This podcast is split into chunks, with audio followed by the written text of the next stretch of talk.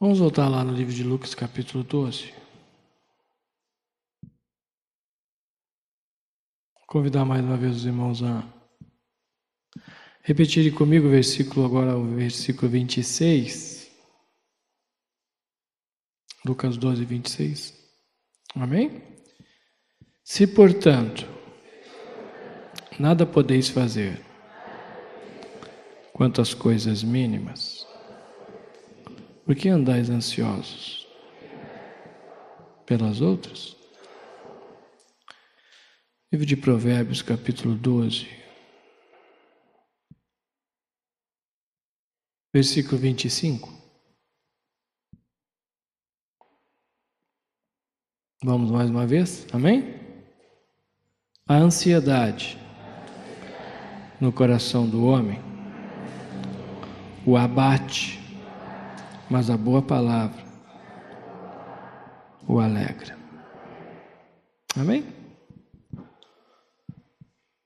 Gostaria de compartilhar um pouco com os irmãos essa questão que creio que é oportuna, baseada em tudo que o Senhor já nos trouxe que é esse empecilho de desfrutar de Deus que chama-se ansiedade. Nós vemos que aqui essa passagem no livro de Provérbios fala que a ansiedade no coração do homem o abate. O que é ser abatido? É estar enfraquecido, desanimado, abalado e tantas coisas mais nessa linha. Então nós vemos que um sentimento que brota, o que, que é a ansiedade? É um sentimento de perturbação que é causada por quê? Por uma incerteza ou um receio de algo. Então, se você pode ter convicção quando você está desanimado, enfraquecido, abalado, é porque você está ansioso. E se você está ansioso é porque você está perturbado, por quê? Porque alguma situação aconteceu, seja ela qual for, que tirou você do prumo, ou seja, da linha da fé, e te trouxe para a dúvida, por receio. E a ansiedade ela manifesta sempre na linha do bem e na do mal também. Então, uma pessoa que é muito bem, ela é toda certinha. Vamos pegar um certinho, um crente certinho, né? Então ele se programa, ele tem tudo no seu controle e aquilo foge do controle, ele desaba. Porque ele fica ansioso, fica perturbado. Perturbação é ausência de paz. Né? Eu creio que o Senhor quer nos levar no ponto das circunstâncias acontecerem e aquilo não movimentar o nosso íntimo, e sim manifestar paz. Aí, conforme foi compartilhado, as pessoas vão ver o Cristo e não vão ver o mundo natural através das nossas vidas, através das reações que nós temos.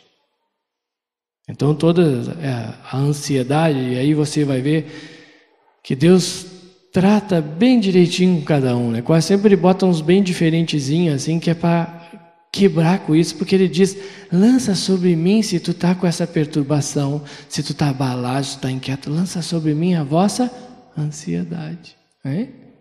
Mas o que, que a gente faz?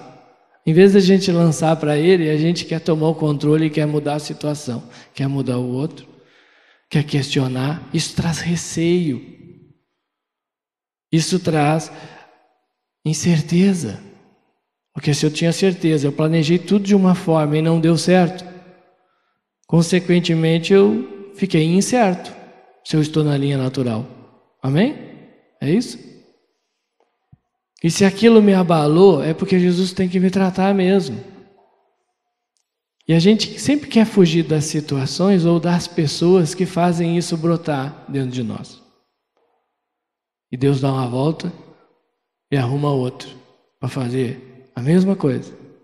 E a gente não entende, a gente tem uma linha muitas vezes razoável, lógica, e se tem uma coisa que a Bíblia não é lógica, é? tem Deus com um propósito em todas as coisas. Aconteçam elas como eu espero ou não. Então a ansiedade é sempre um desejo de ter o comando das coisas. Isso traz ansiedade. Por quê? Porque ao mesmo tempo Deus tirou aquele comando das suas mãos. Não é? E um crente certinho, ele sempre está orando e pedindo, mas no fundo ele está orando e pedindo para fazer aquilo que ele quer. É por isso que nós temos que orar para que Deus faça a vontade dele, não a minha.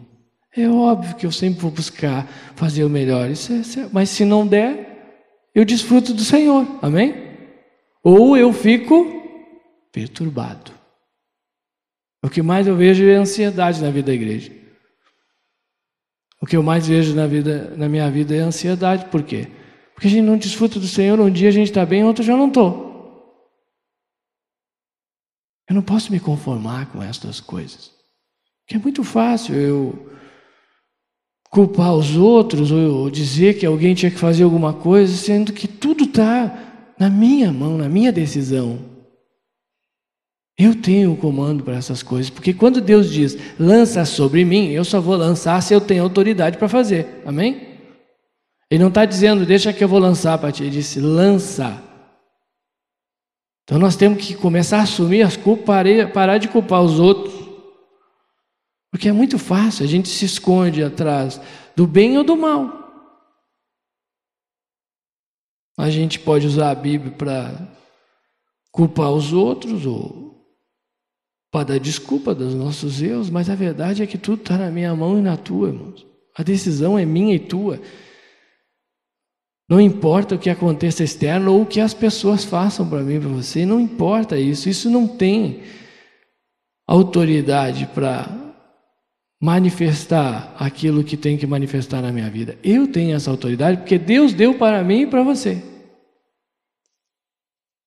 Ele diz para mim e para você: ó, que o pecado jaz a porta. A ti cabe dominá-lo. É muito fácil chegar e falar o que eu quero falar sendo que eu vi que o outro está errado, mas aquilo ali no fundo só traz problema para mim. Por quê? Porque Deus está dizendo: Eu não mandei tu fazer nada, eu mandei tu se aquietar, eu mandei tu lançar essa ansiedade para mim e desfrutar de mim, mas eu lanço, eu obedeço a ansiedade, sofro por isso. E posso passar a minha vida toda sofrendo e reclamando e não desfrutando. Por quê? Porque no fundo, que nem foi compartilhado, eu gosto muitas vezes de ficar me fazendo de coitadinho. Aquilo me alimenta. Mas até quando eu vou ficar assim? Porque se eu já reconheci que eu estou errado, que eu creio que é a maior de, de dificuldade, agora cabe a mim dominá-la. Eu tenho que tomar uma atitude. Porque senão vou ficar rodeando no deserto e vou morrer nele esperando que alguém faça alguma coisa por mim. Eu posso não falar, mas as minhas atitudes mostram o que eu espero dos outros. Por quê? Porque a ansiedade brota, aquela perturbação toma conta da minha vida. E se foi o crente, porque eu tenho tudo determinado como vai ser, vai ser assim, assim, assim. E aí o Senhor escolhamba tudo, eu perco todo o controle e aí fico bem louco. Por quê? Porque eu não estou no controle, eu quero controlar as coisas. Aí fico mal, é claro que vai ficar mal. Por quê? Porque a ansiedade no coração do homem, o que que faz? O abate. O que que faz? O enfraquece, o desanima, o inquieta. Quando você deu vazão para isso, para essa perturbação que vem pela incerteza, ai, Será que é de Deus? Será que não é?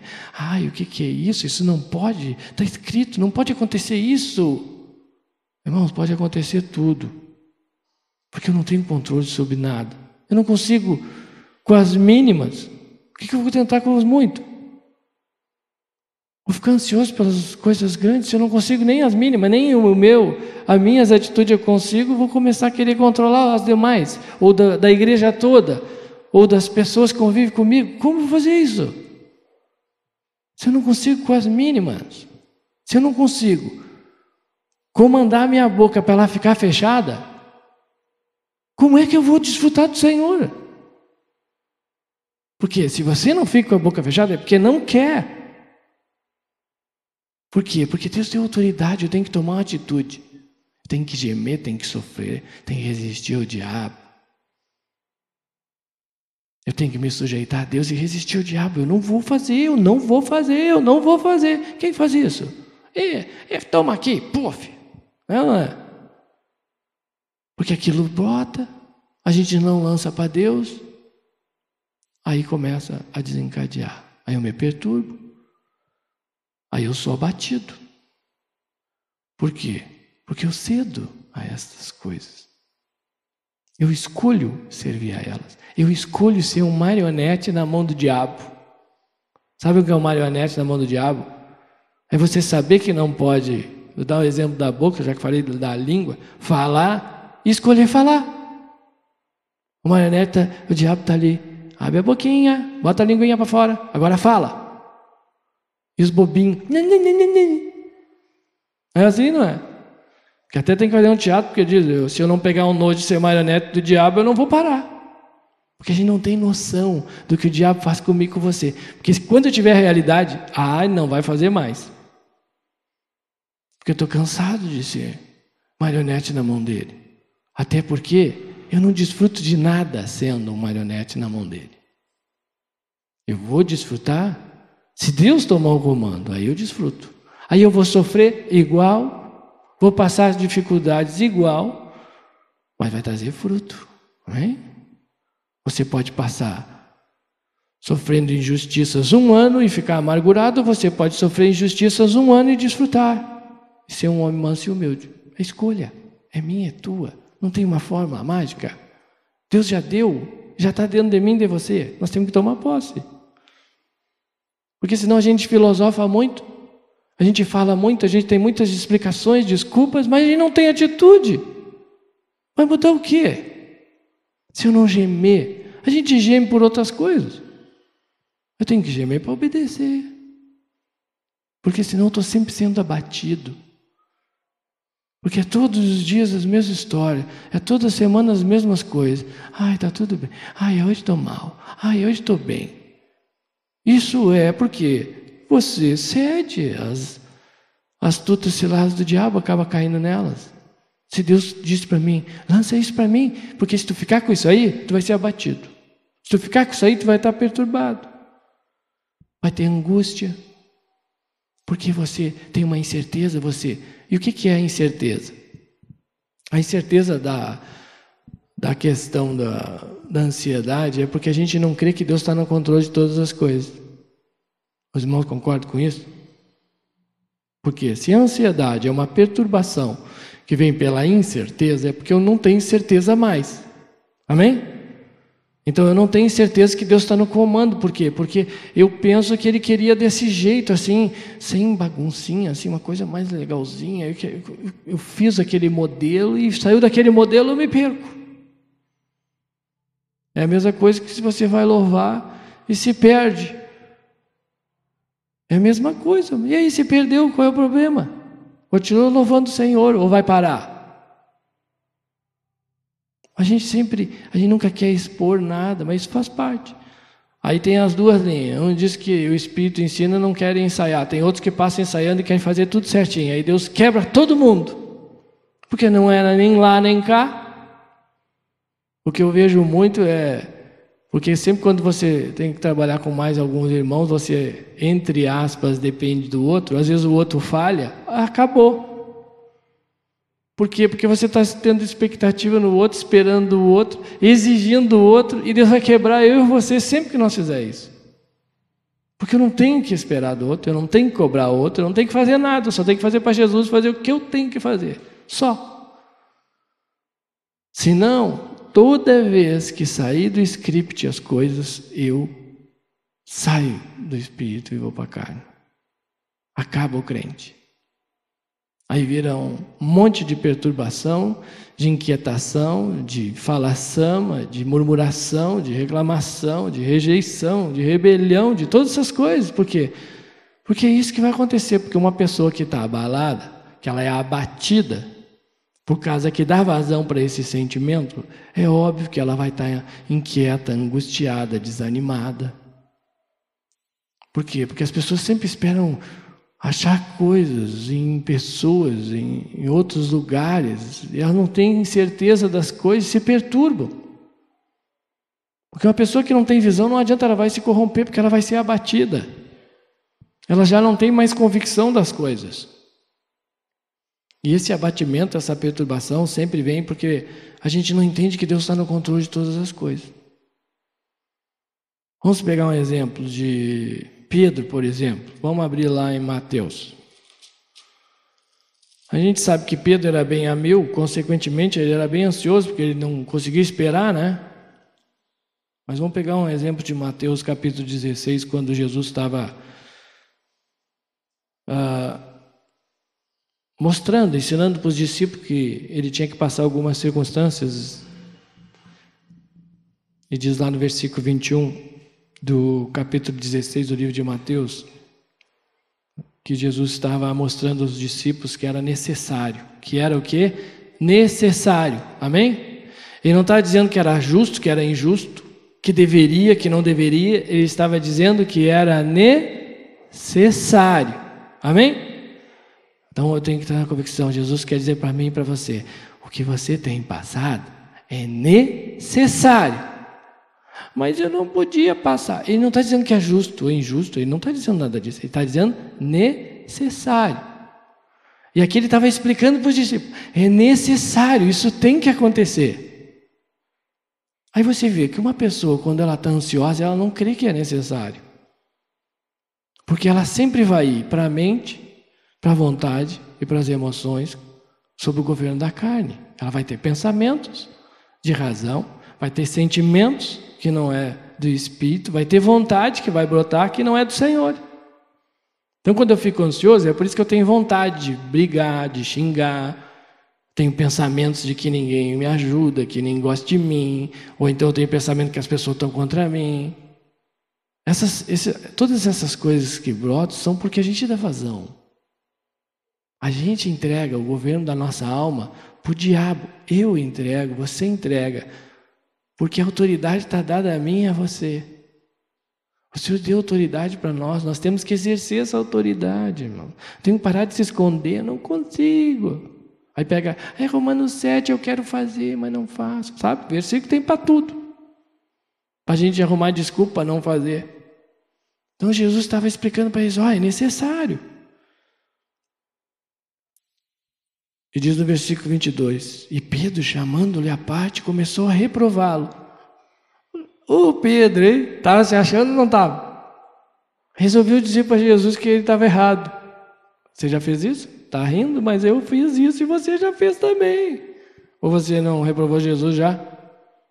Ai, por que, que é isso? Porque não. Ai, meu Deus do céu. É reprovar. Está dizendo que Deus não sabe o que, que ele está fazendo. Porque se eu sou de Deus, a minha vida está no governo dele. Se a minha vida está no governo dele, só acontece o que ele quer e o que ele permite. Aí Pedro chamou, Jesus, vem cá. Negócio é seguinte, rapaz, não é nada disso aí. Que coisa é essa? Começou a reprovar ele, dizendo o quê? Tem compaixão de ti, Senhor. Isso de modo nenhum te acontecerá. Esse sentimento que perturbou Pedro foi a ansiedade. Porque a ansiedade de tentar pegar o governo da situação para aquilo que ele achava que era certo ou errado, irmãos. A questão toda de Pedro que ele ficou ansioso, ele não aceitou aquilo. Porque se ele está no propósito do Senhor, irmãos, ele se aquieta, ele aquieta a alma, ele pergunta, pede testificação para o Senhor, ele não sai falando, ele não sai pensando, ele não, vai, não sai agindo por aquilo que ele está vendo. Porque a fé não é agir por aquilo que se vê. Não profetizamos isso. É do que se espera. Como assim? Se Jesus está falando isso, mesmo que brote, ah, mas esse negócio não é assim. Não, mas se Jesus está falando, amém? Quem é que estava falando para ele? Foi alguém que contou para ele? Não, é Jesus que estava falando. Um homem que sabia quem era Jesus. Eu sei quem é e você também sabe. Mas nós também fazemos a mesma coisa. Começamos a reprovar Jesus, não, que negócio é esse? Isso não pode acontecer, porque eu sou filho de Deus, que negócio é esse? Eu não mereço isso. Como é que pode acontecer na igreja? Como é que o irmão pode fazer isso? Como é que pode fazer aquilo? Pois ele pode fazer o que ele quiser. E Deus vai permitir só para ver se eu vou lançar a ansiedade para ele ou se eu vou pegar para mim. Aí pego para mim, os irmãos já viram qual é o desencadear da situação. Me perturbo pela incerteza, ou seja, de não ter mais certeza que Deus está no controle, que Deus sabe todas as coisas, e aí eu começo a me abalar e sou abatido. Aí, se eu estou abatido, eu já desanimo, já quero largar tudo, já não quero fazer mais nada, já boto a culpa nos outros, já xingo os outros, já. Ah, e aí vai para a rejeição e fica bem faceiro ainda na rejeição. É, não adianta, a gente quer fazer tudo certo, mas ninguém ajuda. Já aconteceu isso ou não? Que nem sempre digo, só comigo? Porque não pensa, não, irmão. O Senhor está batendo aqui também. Combate os irmãos, porque tem que bater. Ele tem que abater esse abatimento que nós permitimos. Ele tem que nos tirar do desânimo, nos trazer para o ânimo com o quê? Com a realidade. Eu tenho que realmente renovar a mente. Por quê? Porque a gente já compartilhou isso. Erva daninha brota. Hoje eu vi a ministração ainda que você tem que limpar o jardim, sua mente todos os dias. Se você for ver quem cuida assim de jardim, quem cuida, fica uma semana virou um matagal. É uma semana e você já virou um matagal. Já não, já não pensa mais que nem o Senhor, já está na razão, já está cheio de bugiganga. Por quê? Porque aquilo brota. Você não sabe nem da onde, mas eu tirei ontem. Pois é, vai vir hoje de novo. Então tira de hoje de novo. É por isso que não dá para esmorecer. Tem que meditar na lei, tem que limpar dia e noite. Todos os dias. Ai, me revoltei. Vou dar um tempo de Jesus, estou até com dor de cabeça. Vai ver o matagal que vai virar. Aí depois dá mais trabalho, não é? E você não consegue ver nada. Porque se você também não está vendo nada, é porque estava só um matagal. Porque nós permitimos virar um matagal, por quê? Porque Deus deu autoridade, mas eu que disse que tu, que tu tem que limpar todo dia, tem que renovar a mente pela palavra. Tu tem a palavra, tu tem a terra, tem o jardim, tem os instrumentos, tem tudo, aí não faz, vai lá, ai Jesus, esse jardim não está limpo, mas quem é que tem que limpar, não é tu? Tu tem que fazer a tua parte. Porque Deus deu autoridade, está tudo pronto. A Bíblia não diz que está tudo pronto? Diz ou não diz? Está tudo pronto, quer dizer que a parte dele já fez. Eu tenho que fazer a minha. E essa minha parte não é tomar o controle. Tá dando para entender? Aí, bem que eu vi, tem que fazer mesmo, tem que mudar. Eu vou, deixa que eu vou pegar agora, amanhã eu vou mudar. Não é nada disso, irmão. A tua parte não é isso. A tua parte é contigo. Amém? Cuidar de ti mesmo, da doutrina, persevera nessas coisas. Que fazendo assim vai salvar tanto a ti como os te ouve. Busca tu. Viu que está ansioso? Lança para Deus. Ó, oh, Senhor, está tudo bagunçado, mas eu não tenho que fazer. Eu já estou assim que já amei. Né? É uma glória. Por isso que a gente tem que desfrutar da morte também.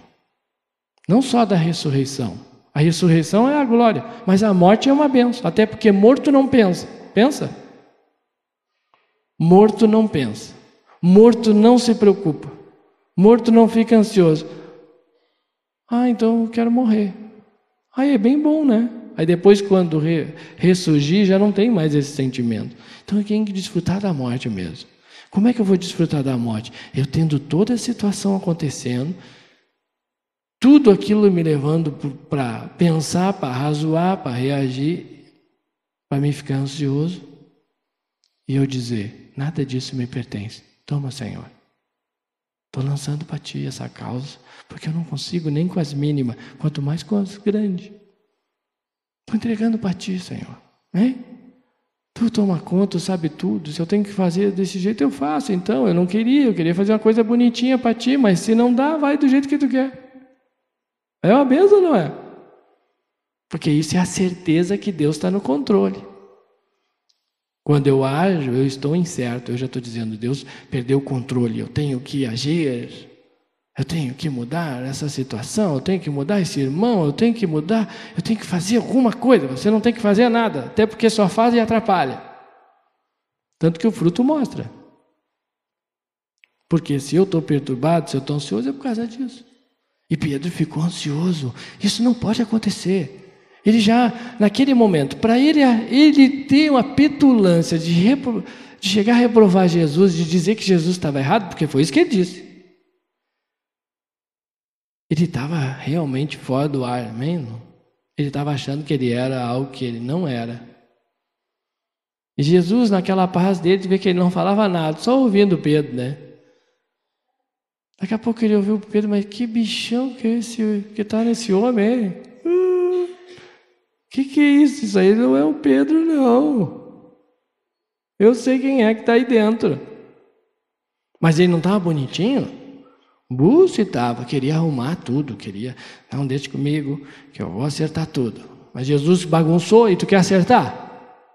Jesus que permitiu isso tudo e tu quer arrumar? Porque Querendo ou não, a situação aqui, aos olhos naturais, parecia uma coisa desorganizada, fora do normal. Sim ou não? Aí Pedro estava dizendo: Não, deixa que eu vou organizar tudo, Jesus. Não é assim, não, nada de desordem. Deus é um Deus de ordem, mas para botar em ordem, primeiro ele tira da ordem que está, desarruma. E a gente não tem realidade das coisas, mas Jesus tem. É por isso que a gente fica. Imagina que se Pedro falasse com ele mesmo aqui, imagina que diálogo os dois. Ai, ainda bem, eu acho que eu não preciso mesmo. É, nem vou ir para a cruz mesmo. E quantas vezes a gente fala? Porque aqui Pedro estava falando com Jesus, e quando a gente fala com o diabo, o que, que ele responde? É verdade, não adianta mesmo. Já está tanto tempo aí, nada acontece. Dá uma banda aqui, vai lá, vai em tudo que é lugar. Tenta fazer alguma coisa. Que se tu não fizer, não vai dar. Esses irmãos, isso aqui não têm amor, não tem nada. Isso aqui é um horror. Já falou com vocês? E passa falando. Glória a Deus ele não tem falado ainda. Porque eu tenho escutado ele falar. Mas escutar é uma coisa. Agir por aquilo que escuta é outra. Reagir por aquilo que escuta é outra. Porque ouvir você vai ouvir, mas você tem que ter a realidade de quem está falando. Quando você não tem realidade de quem está falando, você se une a ele. Mas aqui ele estava falando com a verdade, e a verdade jamais deixa algo oculto. A verdade, ela se manifesta querendo ou não, sendo bonitinho ou não, sendo do jeito que a gente acha que deveria ou não, tanto que ela se manifestou e Jesus disse: Arreda, Satanás, tu és para mim pedra de tropeço, porque não cogitas das coisas de Deus, e sim das dos homens. A ansiedade não tem nada a ver com Deus, e sim com os homens. Que os homens que querem agir, os homens que são ensinados a, a querer arrumar as coisas, a mudar as pessoas, a mudar as, as circunstâncias, a murmurar, isso são coisas que a gente cogita do homem. E Deus está dizendo: quem cogita essas coisas do homem não sou eu, é o diabo. E é por isso que diz: arreda-te, porque luz e trevas não têm comunhão. Amém? Então, se eu estou sendo escravo de uma ansiedade, não tem como eu estar perto de Jesus. Não tem como. E se você invocar bem o Senhor, você vai ver que toda vez que você cede esses sentimentos, você se afasta de Jesus. Aí você esmurece, você enfraquece, você desanima e tantas outras coisas que se manifestam. Vamos ali no livro de Marcos, capítulo 9, versículo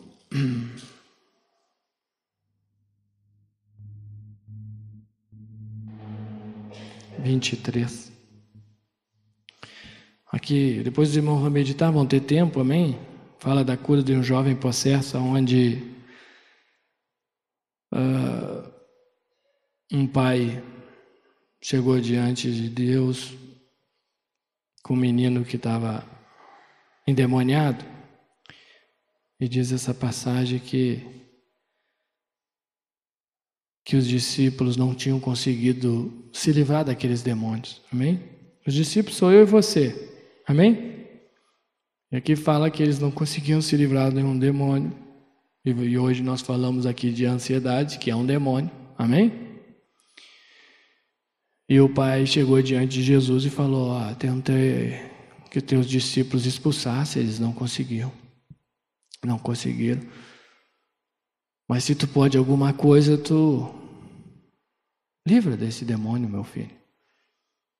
E Jesus, naquele momento, disse, lá no versículo 23, se podes, tudo é possível que crê. E imediatamente o pai do menino exclamou com lágrimas: Eu creio. Ajuda-me na minha falta de fé. Amém? Eu creio. Eu tenho convicção, eu tenho a certeza, eu sei que tu pode fazer. Eu sei disso. Eu tenho realidade de que tu é um Deus que pode mudar, que pode me livrar da ansiedade, que pode transformar uma vida. Eu eu creio nisso. Mas me ajuda na falta de fé, ou seja, mas por eu ficar olhando, porque se ele estava faltando a fé, o que estava acontecendo com ele? Ele estava olhando para aquilo que momentaneamente estava se manifestando na vida do filho, ele não estava olhando a cura já, amém? Por isso que ele estava sem fé, mas ele cria. Pois eu e você cremos muita coisa, o que falta é fé, sabe por quê? Porque a gente olha para as circunstâncias, a gente deixa a ansiedade brotar, Deus está dizendo, lança sobre mim a ansiedade. Se Ele está dizendo que lança, quer dizer que vai brotar. Se eu não lanço, eu fiquei com ela. Se eu fiquei com ela, eu escolhi. Eu até creio que Deus pode me livrar, mas eu não lancei. Aqui Ele está dizendo, me ajuda. Me ajuda na falta de fé. Faz a obra para que manifeste o teu espírito em mim e eu lance sobre ti a ansiedade. É isso que ele está dizendo. Amém? E isso é algo muito profundo, não é simplesmente um sentimento que muitas vezes a gente tenta buscar externamente, através de um louvor, através de alguma coisa externa, não é algo interno. Que eu tenho que realmente colocar diante de Deus. Eu creio, mas me ajuda na falta de fé, Senhor.